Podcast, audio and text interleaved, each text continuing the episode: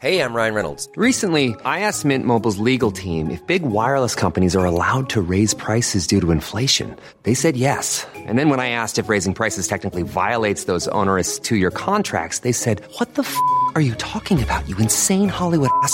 So to recap, we're cutting the price of Mint Unlimited from $30 a month to just $15 a month. Give it a try at mintmobile.com slash switch. $45 upfront for three months plus taxes and fees. Promo rate for new customers for limited time. Unlimited more than 40 gigabytes per month. Slows. Full terms at mintmobile.com. Eso con Javier Azuara, secretario de la Comisión de Presupuesto en la Cámara de Diputados. Javier Azuara, bienvenido, gusto en saludarlo. Bienvenido, buenas tardes. Buenas tardes, Jesús Martín. Un saludo a todo tu auditorio y pues compartirte que eh, estamos en este momento discutiendo lo que debimos de haber hecho antes del 15 de noviembre, el predictamen del presupuesto de egresos. Ahora, diputado Javier Azuara, ustedes no van a asistir, ¿verdad? Lo, lo, anunciaron oportunamente, no van a estar en la sede alterna. ¿Cuál es la razón por la cual ustedes no van a asistir y han tomado esa decisión ya muy clara? Primero, porque estamos ante un proceso ilegal. Este presupuesto se debió de haber discutido y analizado con tiempo. El dictamen, el predictamen, nos lo presentaron hace algunas dos horas y quiere que eh, la comisión se autorice en estos momentos. Entonces no es responsable la forma en cómo se está actuando con relación a este presupuesto de egresos, porque nosotros como poder legislativo somos un poder autónomo. En la ley está establecido que el poder legislativo es autónomo al ejecutivo, pero en la práctica, pues somos una oficialidad de partes, como se está en este momento manejando la Cámara de Diputados. Y quiero compartirte que en este momento eh, nos encontramos en el en la Expo Santa Fe, en un en una expo eh, habilitada para precisamente la discusión de este presupuesto y Jesús Martín es importante hacer una reflexión. El escenario que presenta el país es incierto. No podemos mantener esperanza cuando los resultados del actual gobierno en su primer año se caracterizan por fallidas políticas públicas que no han estimulado la actividad productiva del país y nos están llevando al estancamiento económico. En este aspecto, el análisis de este presupuesto, de estos 6 billones 100 mil millones de pesos que va a tener el gobierno federal para gastar, pues es inequitativo. Te voy a explicar por qué, sí. con tres razones específicas. Primero, de estos 6 billones 100 mil millones de pesos, únicamente el 30% va a estados y municipios.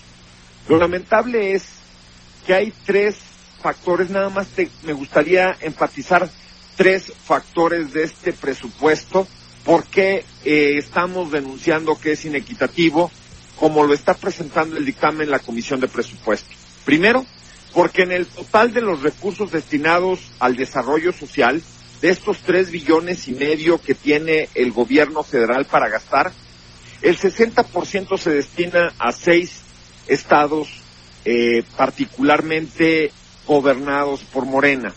El 60%. Únicamente el 19 y el 11% son destinados en los diferentes estados que gobierna tanto el PRI como el PAN. Segundo tema, en los programas sociales, estos programas que nosotros conocemos como Jóvenes Construyendo el Futuro, sí. eh, apoyo a madres trabajadoras, eh, el tema de Sembrando Vida, son alrededor de 400 mil millones de pesos y de igual forma, ¿a dónde crees que va el 70% de estos programas sociales? Uh -huh. A fondo perdido, ¿no? A los seis, a los seis estados que gobierna mm. Morena. El 14% a los 11 que gobierna el PRI y el 8% a los 10 que gobierna el PAN. En este sentido, nosotros lo que discutimos es de que hubiera reglas de operación, como lo marcan las organizaciones de la sociedad civil. En este sentido, lo que pedimos es de que no se maneje únicamente para el tema electoral. Acción Nacional está a favor de que se apoye a la gente. De lo que estamos en contra es de que no haya transparencia. Y por último, el gasto a los proyectos de inversión. De estos 400 mil millones de pesos que van para los proyectos insignia del gobierno, como son el Tren Maya, el aeropuerto de Santa Lucía y el tema de la refinería de dos bocas, el 44% se va a los seis estados de Morena, el 42% al Tren Maya, únicamente el 9% a los 11 estados que gobierna el PRI y únicamente el 4% a los 10 estados que gobierna el PAN. En síntesis, el análisis de este gobierno es que está destruyendo la equidad en cuanto a la distribución de los recursos. Y te, me gustaría hacer una última reflexión contigo. El, el golpe al presupuesto está en los órganos autónomos. Si analizamos este presupuesto 2020, le quitan a los órganos autónomos. ¿Con qué finalidad? Descentralizar el poder. Hoy, el INE, el INAI, los órganos que son un contrapeso al gobierno federal, el Poder Judicial, tienen una disminución aproximadamente del 12%. ¿Y qué dependencias tienen un incremento del 12%? La Secretaría de Hacienda y la Secretaría de Gobernación. Lamentablemente estamos retrocediendo porque en un sistema democrático los contrapesos son necesarios. En consecuencia, este presupuesto lo que está lastimando es la democracia. Como conclusión, no hay crecimiento económico, hay sí un incremento, pero en la inseguridad, y lamentablemente estamos destruyendo el sistema democrático con este golpe a los órganos autónomos que hoy en día son el contrapeso en nuestro país.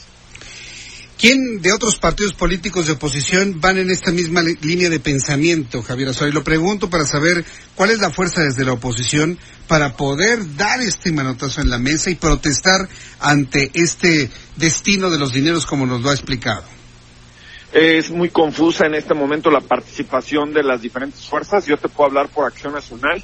Decidimos estar presentes en la discusión de este eh, proyecto de dictamen en la Comisión de Presupuesto los secretarios de Acción Nacional, Armando Tejeda, eh, Sonia Rocha y un servidor, Javier Azuara, eh, pero para presentar eh, la discusión para mantener la postura de Acción Nacional de votar en contra y las razones de por qué consideramos que es desigual la distribución de los recursos. Y posteriormente presentaremos las 206 reservas de nuestros compañeros diputados federales para que quede eh, registrado en el diario de los debates lo que nosotros estamos en este momento eh, generando como postura de acción nacional.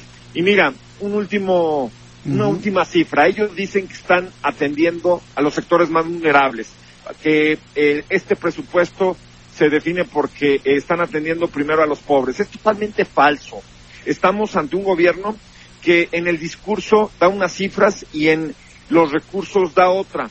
¿Qué pasará si en el tema de salud no hay un incremento en su recurso? Ahí es donde realmente se ve. Si en materia de seguridad no hay un incremento, no hay un incremento en su recurso. Si en materia educativa no hay un incremento en su recurso, pues prácticamente que es eh, populismo, es demagogia lo que se está discutiendo. ¿Qué pasará cuando los enfermos se les nieguen tratamientos y medicinas porque este gobierno no estimó correctamente los recursos necesarios para el INSABI, que es el nuevo Instituto de Salud y recortó alrededor de 40 mil millones del Fondo de Protección contra Gastos Catastróficos para enfermos de cáncer y otras enfermedades graves. Es ahí donde realmente está la discusión. Ellos con su narrativa quieren confundir a la ciudadanía. Lo que en este momento Acción Nacional está defendiendo es de que se aplique en el presupuesto el discurso que están dando. Bien, pues vamos a, Yo espero que todos estos llamados finalmente se atiendan. No hay nadie de, Morena que de alguna manera coincida con lo que has visto. Van, van marchando todos exactamente igual o han detectado algún tipo de disidencia. ¿Ni eso han podido detectar? Lamentablemente estamos hoy en día ante una decisión centralista donde no hay una discusión como tal, donde con su mayoría eh, como fuerza de eh, gobierno imposibilita que trascienda algunas de las reservas que nosotros hemos presentado, algunos de los proyectos. ¿Cuál es la verdadera discusión? En que queremos que haya recursos para salud, en que queremos que haya recursos para el campo, en que queremos que haya recursos para poder atender el tema de la seguridad, que es el principal problema que hoy tenemos en nuestro país. Lamentablemente, con su mayoría, están imposibilitando que pueda haber recursos a estas áreas. ¿Y qué vemos nosotros de los programas sociales? Que sí se incremente el apoyo a la ciudadanía a través de los programas, pero que sea justo, que sea con transparencia y sobre todo que sea con reglas de operación para saber si realmente son efectivos sus programas sociales. Bien, pues estamos muy atentos de, de, lo que siga sucediendo, diputado Javier Azuara. Yo le agradezco que me haya tomado la llamada telefónica ampliamente. Estos, estos planteamientos han quedado al aire aquí en el Heraldo Radio. Muchas gracias por su tiempo. Estamos muy pendientes de lo que sucede en la sede alterna y en la sede original de la Cámara de Diputados. Muchas gracias por su tiempo. Gracias a ti, Jesús Martín, y un saludo a tu auditorio. Hasta pronto, que le vaya muy bien. Imagine the softest sheets you've ever felt. Now imagine them getting even softer over time. That's what you'll feel with Bowl and Branch's organic cotton sheets. In a recent customer survey, 96% replied that Bowl and Branch sheets get softer with every wash. Start getting your best night's sleep in these sheets that get softer and softer for years to come. Try their sheets with a 30-night guarantee. Plus, get 15% off your first order at bowlandbranch.com. Code BUTTERY. Exclusions apply. See site for details.